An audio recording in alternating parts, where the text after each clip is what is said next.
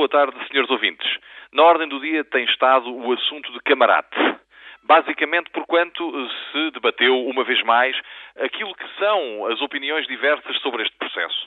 Convinha a este respeito alinhar algumas ideias.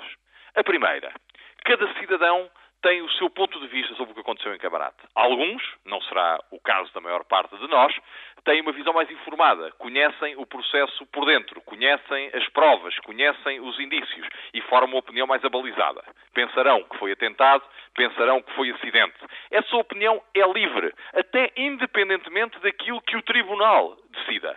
É sempre assim. O tribunal tem jurisdição, tem competência para tomar a decisão final relativamente a matérias que estão nas suas mãos. Mas isso não impede que cada cidadão pense aquilo que entenda dever pensar sobre os assuntos sobre os quais o Tribunal se pronunciou. Em segundo lugar, parece claro, digo parece porque não conheço os dados todos do problema, mas de acordo com aquilo que tem vindo a público, parece claro que o processo estará prescrito. O Tribunal, ele próprio, decidiu que não pode haver julgamento criminal daqueles factos. Bem, mal, a verdade é que decidiu. Portanto, como em muitos outros casos, provavelmente, se alguma injustiça foi praticada, se algum erro ou omissão caracterizou este processo, ele será agora apagado pelo tempo no que diz respeito ao mundo judiciário. Depois, a história fará o julgamento dos factos e cada pessoa, repito, pensará aquilo que entender. Em terceiro lugar, dizer que a prescrição é um instituto razoável, porquanto impõe ao Estado o dever de julgar dentro de um certo prazo.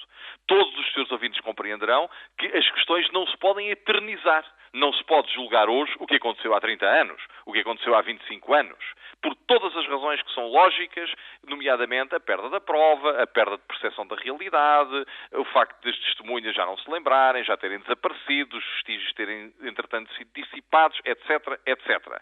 A lei consagra a prescrição porque entende que as pessoas devem ser julgadas no mais curto prazo e espaço de tempo possível e os assuntos devem ser resolvidos em prazos de tempo que, aliás, não são tão curtos quanto isso. Por isso, e moral da história, o tribunal decidiu, o cidadão formará a sua opinião e a história fará o juízo relativamente aos factos. Questão completamente diferente é a proposta de alteração em matéria de processo penal para a criação da figura do chamado procurador especial. Trata-se de algo que reconhecidamente não parece ser aplicável ao caso de Camarate.